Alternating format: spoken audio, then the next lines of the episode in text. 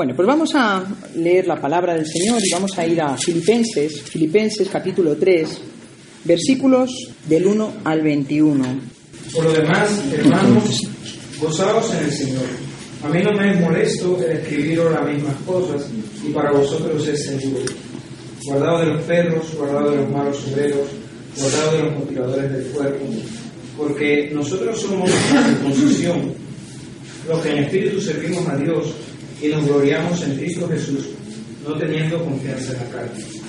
Aunque yo eh, también eh, tengo también de qué confiar en la carne, si alguno piensa que tiene de qué confiar en la carne, yo más, dice Pablo, circuncidado al octavo día del linaje de Israel, de la tribu de Benjamín, hebreo de hebreos, en cuanto a la ley, fariseo, en cuanto a celo, perseguidor de la iglesia, en cuanto a la justicia que es en la ley irreprensible, pero cuantas cosas eran para mí ganancia, las he estimado como pérdida por amor de Cristo.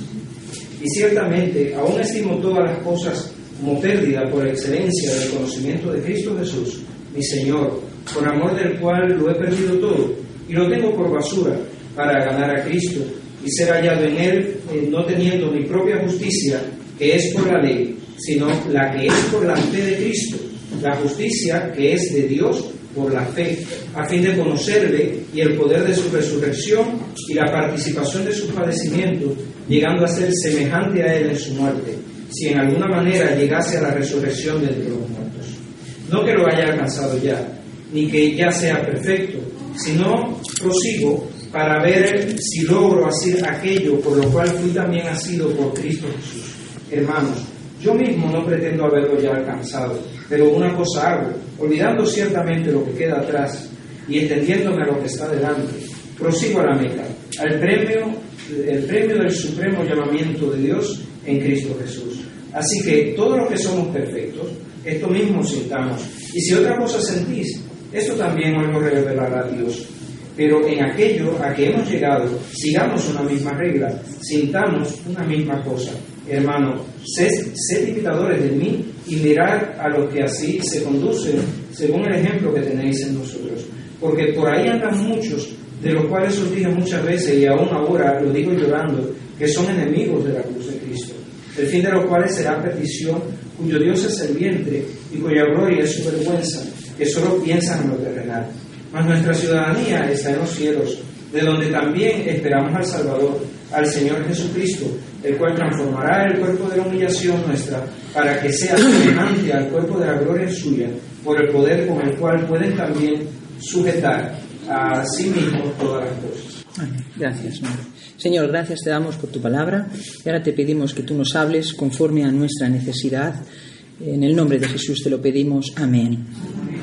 Bueno, siempre se ha dicho que el pueblo de Dios es como un ejército, ¿no? De hecho, el apóstol pues lo compara a veces con un ejército, otras veces con el cuerpo de Cristo, otras veces con bueno, pues así con una casa, ¿no? Con un cuerpo, ¿no? Con un cuerpo humano. Pues sí, unas veces nos compara con un ejército, pero no de esos ejércitos que se dedican a matar y a sembrar el terror, ¿no? No, ojalá que no, no seamos así como casi todos los ejércitos. Los ejércitos del mundo hacen eso, ¿no? Destruyen, matan. Lo dicen que, dicen que es por preservar la vida, pero yo lo dudo mucho, ¿no? Pero lo que sí tienen los ejércitos es que tienen un plan, tienen un objetivo, ¿no? Tienen una misión que cumplir, una orden que se les ha dado y hacen todo lo posible por cumplirla, todo lo posible. Y en esto, para, sí quiero ser un ejército, ¿verdad? Tenemos una misión, tenemos un plan y queremos cumplirlo, ¿verdad que sí? Además, el ejército, como también nos habla Pablo, pues tiene una equipación, una equipación que también nos sirve a nosotros. Y en esa arma, en esa equipación hay un arma incluida. Es el único, la único de ataque, ¿no? Lo dicen que lo demás es todo defensa, pero es un arma que trae liberación y paz. Nunca lucha y nunca separación, porque la palabra es amor, nos, nos, nos une, nos, nos, trae liberación y nos trae paz. En un ejército lo, primero que deben hacerse los, los, soldados es protegerse unos a otros. Porque si se matan, o sea, o si matan al ejército, o sea, matan a los soldados, pues se acabó el ejército. Se acabó el ejército, se acabó el destino, se acabó el objetivo, se acabó todo, ¿no? Dice el versículo 2, guardaos. Aquí se nos anima a protegernos unos a otros y a nosotros mismos, ¿no? Hay muchas cosas, bueno, en realidad hay uno solo, que bien ha dicho Antonio, es Satanás, es el que quiere apartarnos de, de nuestro objetivo, es el que desea que fracasemos como ejército, como iglesia y como personas. Por eso es necesario que nos guardemos, que nos protejamos, que estemos unidos, no contra nadie, porque no tenemos eh, guerra contra sangre y carne, no contra nadie ni contra nada, sino solo y contra el único que es el enemigo de nuestras almas, y contra él debemos de luchar. Lo cierto es que ese enemigo es muy astuto, es muy astuto.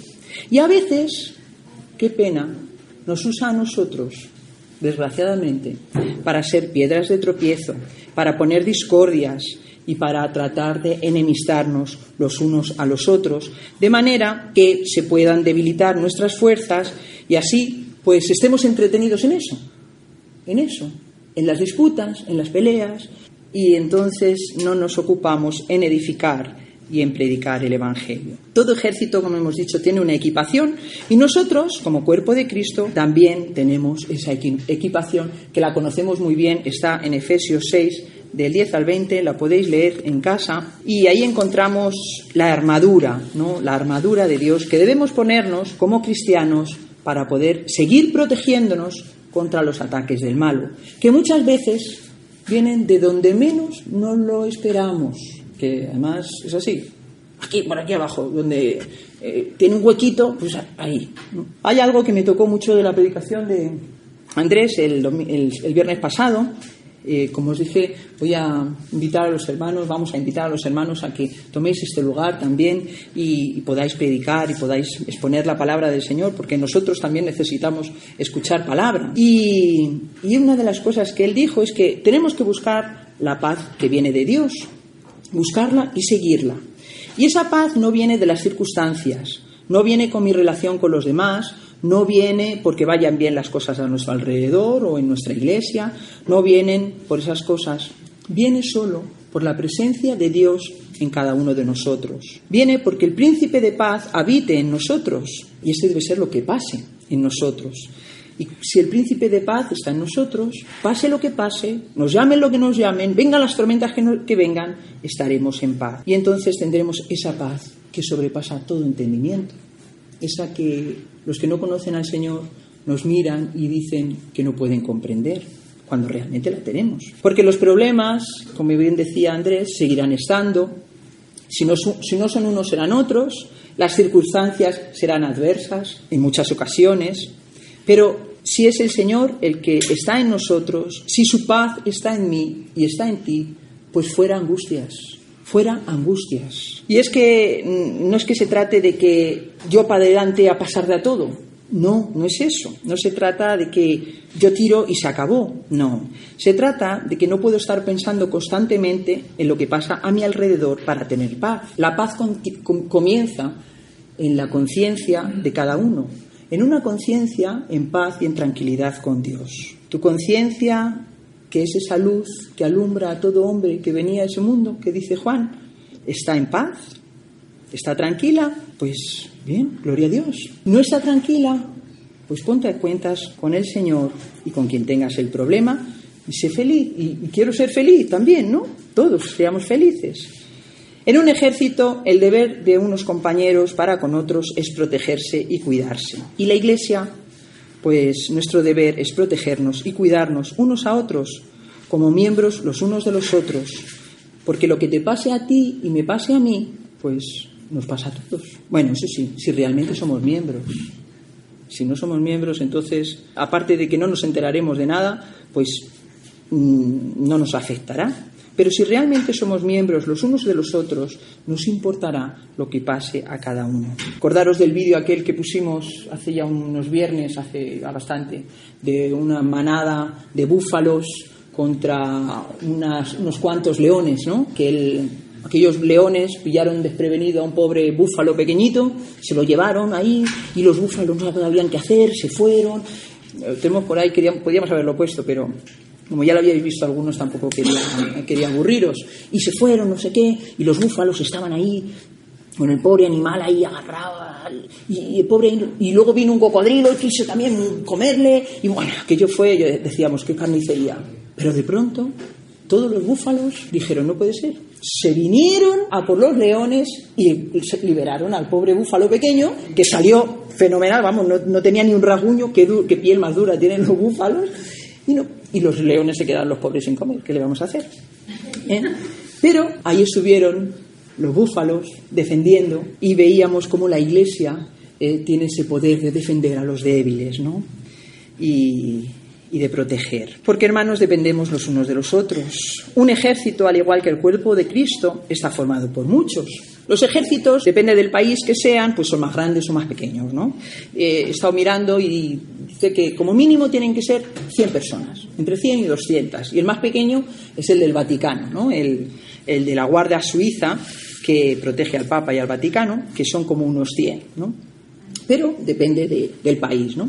El cuerpo de Cristo, sin embargo, los miembros son incontables, ¿verdad? Porque, como todos sabemos, el cuerpo de Cristo, la Iglesia, es universal y está compuesta además por los creyentes de todos los tiempos, incluso por los que aún no son, hasta la venida del Señor. Y así también la iglesia local, que es como parte del cuerpo de Cristo, la componemos o muchas personas o pocas, dependiendo de lo grande que seamos o lo pequeños, ¿no? Que sea nuestra comunidad a la que pertenecemos y la que comprometemos nuestra vida. No depende la iglesia o la comunidad de nosotros, no depende de mí, no depende de ti, no depende de ti, no depende de ti, no depende de nosotros. Seamos muchos o seamos pocos, hermanos, depende de Dios. La Iglesia depende de Dios. Y es verdad que a veces pensamos que tal o cual persona es muy valiosa. Es verdad, hay personas muy válidas en la Iglesia, y, pero recordad que, el cuerpo, que del cuerpo se dice que los más insignificantes son los que se visten con más honra, porque son más valiosos. ¿eh? Pero a veces pensamos que esta persona vale mucho o pensamos que sin esta otra persona pues nuestra vida pues no va a ser igual o nuestra comunidad no va a ser lo mismo y que necesitamos de esta o de aquella persona porque mi crecimiento espiritual es tan... tan y si no me voy a quedar pequeño. Pero no, hermanos. Cuando tenemos este pensamiento, entonces sí que es humanismo. ¿Verdad? Cuando tenemos este pensamiento en nuestra mente, es entonces cuando estamos poniendo la mirada en el, en el hombre, Estamos poniendo la mirada en ti, en ti, en ti, en, mí, en mí no, en, ti no. Y no nos damos cuenta de que todo depende de Dios, hermanos. Pablo era una de las personas más prestigiosas de su tiempo. Era un hombre formado, influyente, de buena familia, con un corazón anhelante de cumplir la voluntad de Dios. Dice en el versículo 5, que era circuncidado al octavo día, del linaje de Israel, de la tribu de Benjamín, hebreo de hebreos, en cuanto a la ley, fariseo, en cuanto al celo, perseguidor de la iglesia, y en cuanto a la justicia, que es de la ley, irreprensible. Sin embargo, al otro lado tenemos hermanos y hermanas de las que apenas sabemos, de las que casi casi no conocemos nada, incluso no conocemos, que seguro que hacen un trabajo tan encomiable como lo hizo Pablo. Es cierto que de Pablo conocemos mucho. Casi el 80% del Nuevo Testamento está escrito por él. Pero ¿cuántos hombres y mujeres fueron fieles a Dios y cumplieron su voluntad sin que lo sepamos? ¿Cuántos? ¿Miles? ¿Cientos de miles? No me atrevo a decir más. Porque la iglesia hermana no depende de un hombre, ni de dos, ni de tres, ni de ninguna mujer, por muy bueno, por muy importante que sea, sino que depende de Dios que usa hombres y mujeres dispuestos a dejar su vida, a considerar todas sus ganancias como pérdidas, como basura, para aceptar lo que Dios tiene para ellos.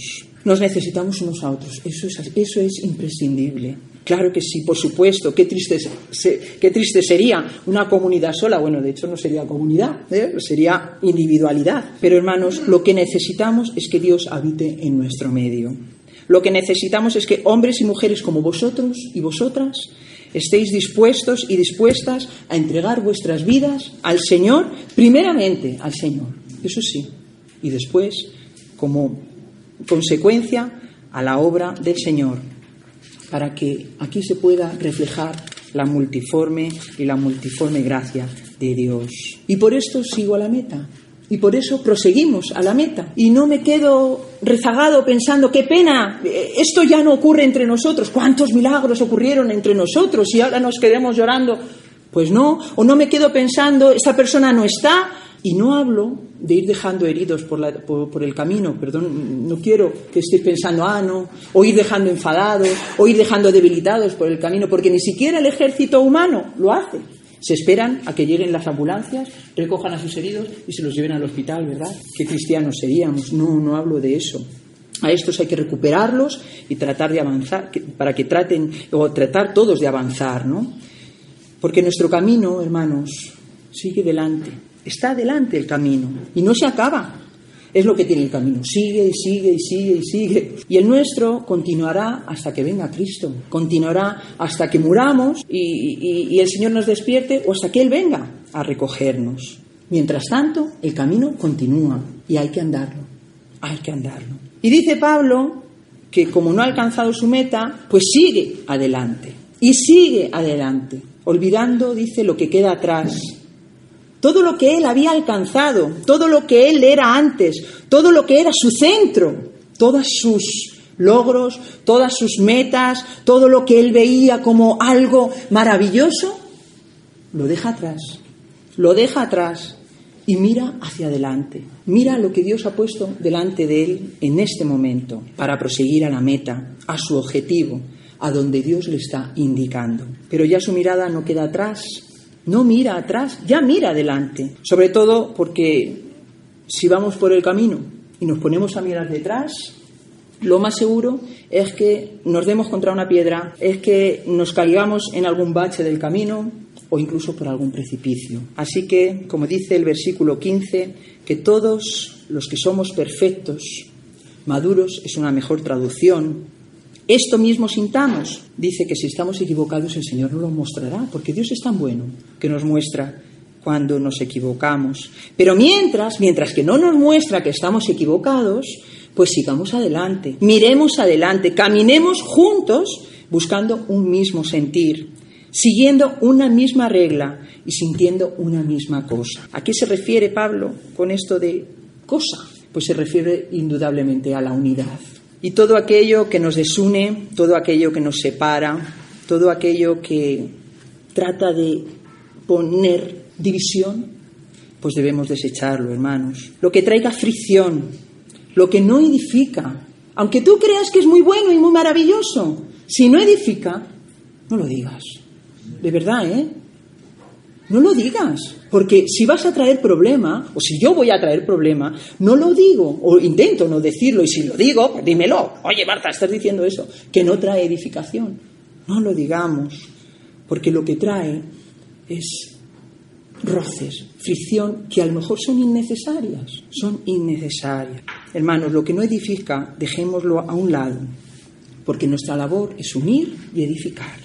Debemos protegernos unos a otros, debemos depender del Señor y no de los hombres, y debemos avanzar, como dice la canción que cantamos, el himno que, cantemos, que cantamos, aunque a veces sangre el corazón. Amén.